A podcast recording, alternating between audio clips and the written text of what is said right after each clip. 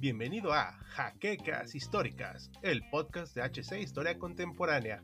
Comenzamos.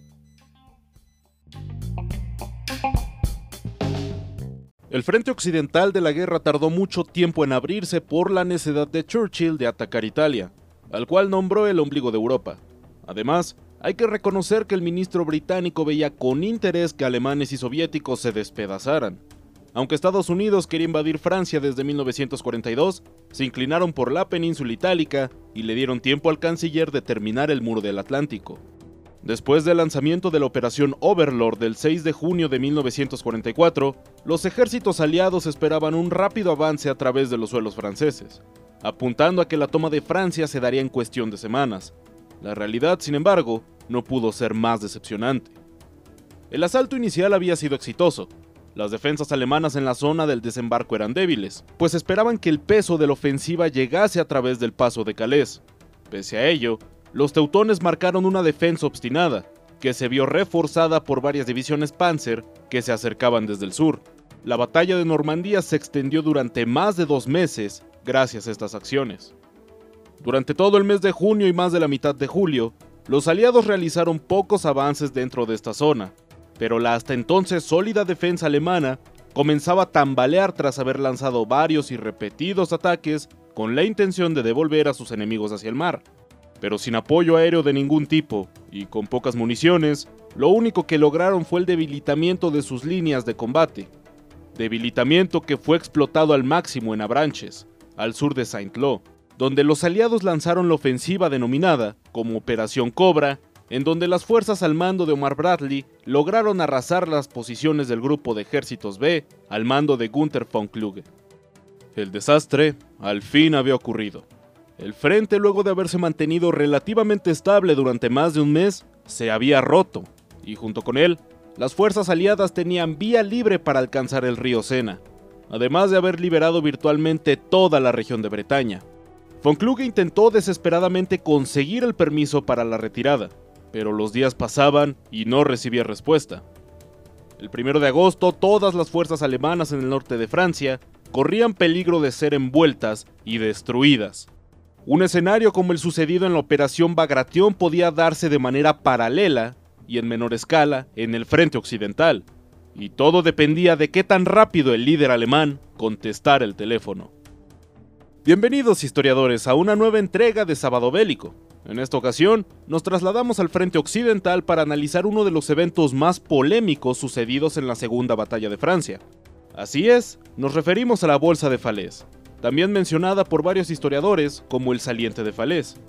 lugar en el que el séptimo ejército alemán y el quinto ejército Panzer se vieron seriamente amenazados tras el éxito de la Operación Cobra previamente mencionada. Pero, ¿cómo fue que los alemanes lograron escapar de esta delicada situación? Acompáñenos a descubrirlo, pero antes, no olviden darle like, suscribirse al canal, activar la campana para no perderse ninguno de nuestros futuros videos, visitar nuestro blog cuyo enlace está en la descripción, además de seguirnos en Twitter para estar al pendiente de todo lo relacionado a HC Historia Contemporánea pero sobre todo compartir este material para que podamos seguir llegando a más historiadores. Y sin nada más que añadir, comencemos. Hasta mitad de julio de 1944, los principales combates en el norte de Francia habían tomado lugar en Caen. Gracias a esto, el general Bradley pudo barrer con soltura a las tropas que defendían las posiciones más cercanas a la región de Bretaña. Posteriormente, el avance intentó ser frenado por el propio Hitler, que ordenó una contraofensiva para cerrar la gigantesca brecha que los aliados habían hecho. Esfuerzo que resultó en vano y que posteriormente fue aprovechado por el muy sobrevalorado Bernard Gomery, quien lanzó un ataque de pinzas sustentado en el sur por las fuerzas estadounidenses y francesas, mientras que en el norte de las posiciones alemanas se encontraban el primer ejército canadiense, que cabe resaltar, vivió su bautismo de fuego.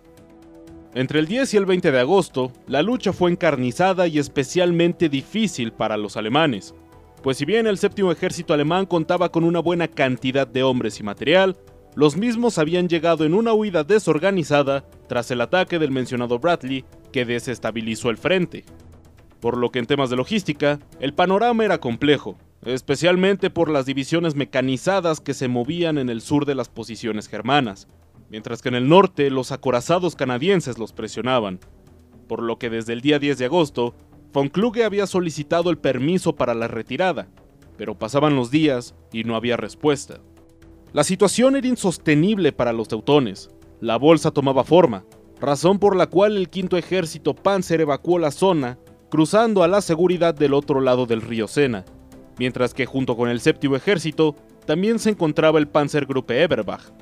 que si bien se puede considerar como una unidad de élite al ser conformada por algunos de los mejores tanques y tripulaciones veteranas con las que Alemania contaba, su creación fue producto del desesperado ataque instruido por Hitler el 1 de agosto para intentar parchar a como diera lugar la ya muy mencionada brecha.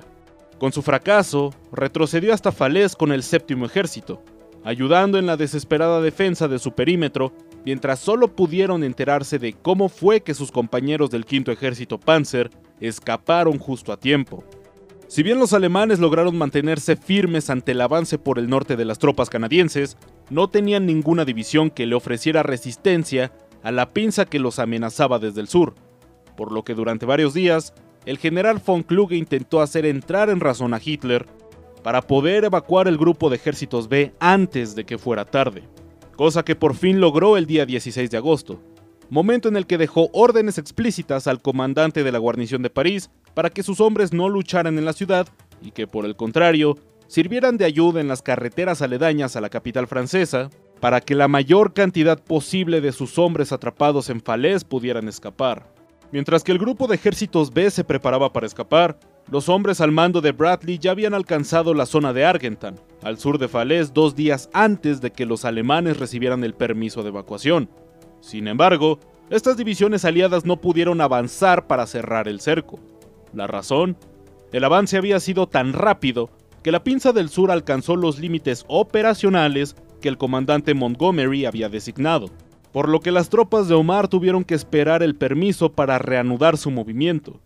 mismo que tardó en llegar hasta el 19 de agosto, y esos tres días en los que los alemanes tuvieron un estrecho corredor para moverse con seguridad fuera de la zona, fue explotado al máximo. El día 17 de agosto el mariscal von Kluge fue destituido del comando del grupo de ejércitos B al comprobarse la participación del mismo en el atentado que sufrió Hitler el día 20 de julio. En su lugar, el mariscal Walter Model fue llamado al comando de estos ejércitos, quienes para el momento de su llegada estaban en una situación crítica, pues se encontraban en un triángulo de 18 kilómetros cuadrados entre los poblados de Chambois, Trun y Coudehard. El día 19 de agosto, cuando finalmente las tropas de Bradley volvieron a moverse, ese día se cerró el cerco. Parecía que después de todo, ese mismo día las tropas alemanas se rendirían, luego de haber resistido los ataques en el norte y habiendo hecho poco en el sur para retrasar el cierre sobre ellos. La realidad fue que los germanos siguieron luchando con desesperación y lograron mantener un muy estrecho corredor entre Saint-Lambert y Chambois, por el cual pudieron escapar otros tantos.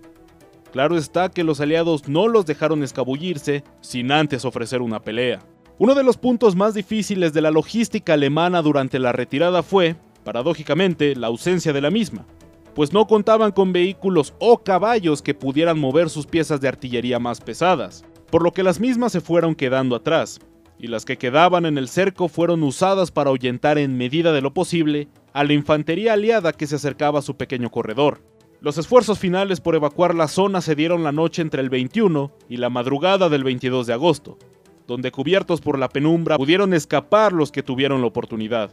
dirigiéndose hacia detrás del Sena, cuya retirada fue cubierta por la guarnición de París y el quinto ejército Panzer que había escapado del cerco durante los primeros días del mismo. Los alemanes dentro de la bolsa que finalmente se rindieron tenían poca o nula munición, además de que ya no contaban ni con artillería y mucho menos tanques, por lo que 50.000 soldados alemanes fueron hechos prisioneros, mientras que el grueso del grupo de ejércitos B logró replegarse, es decir, más de 100.000 tropas, de los cuales tuvieron 50.000 heridos aproximadamente.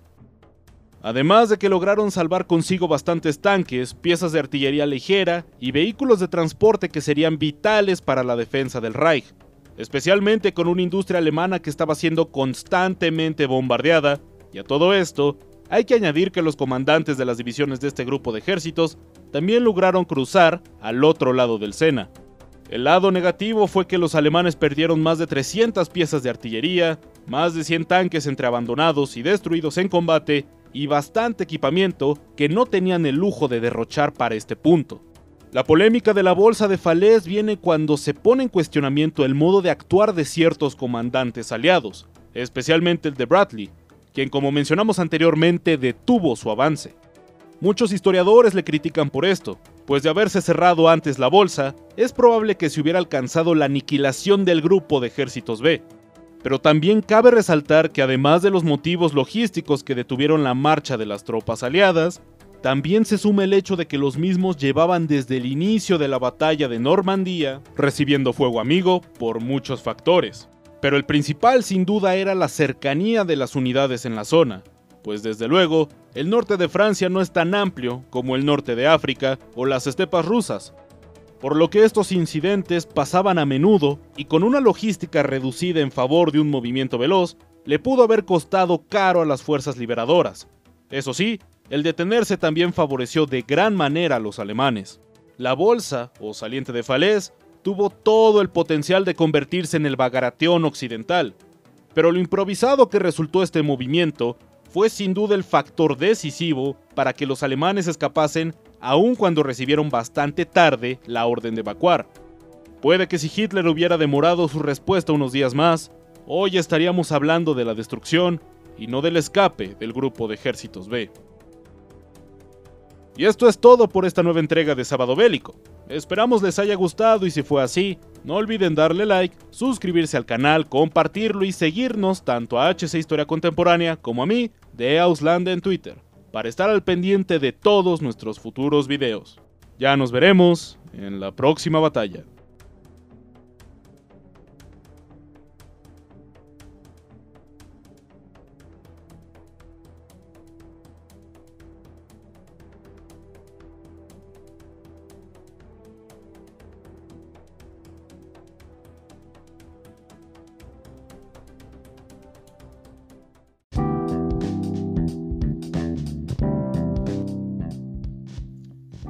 Esperamos la siguiente semana en un nuevo episodio de Jaquecas Históricas, el podcast oficial de HC Historia Contemporánea.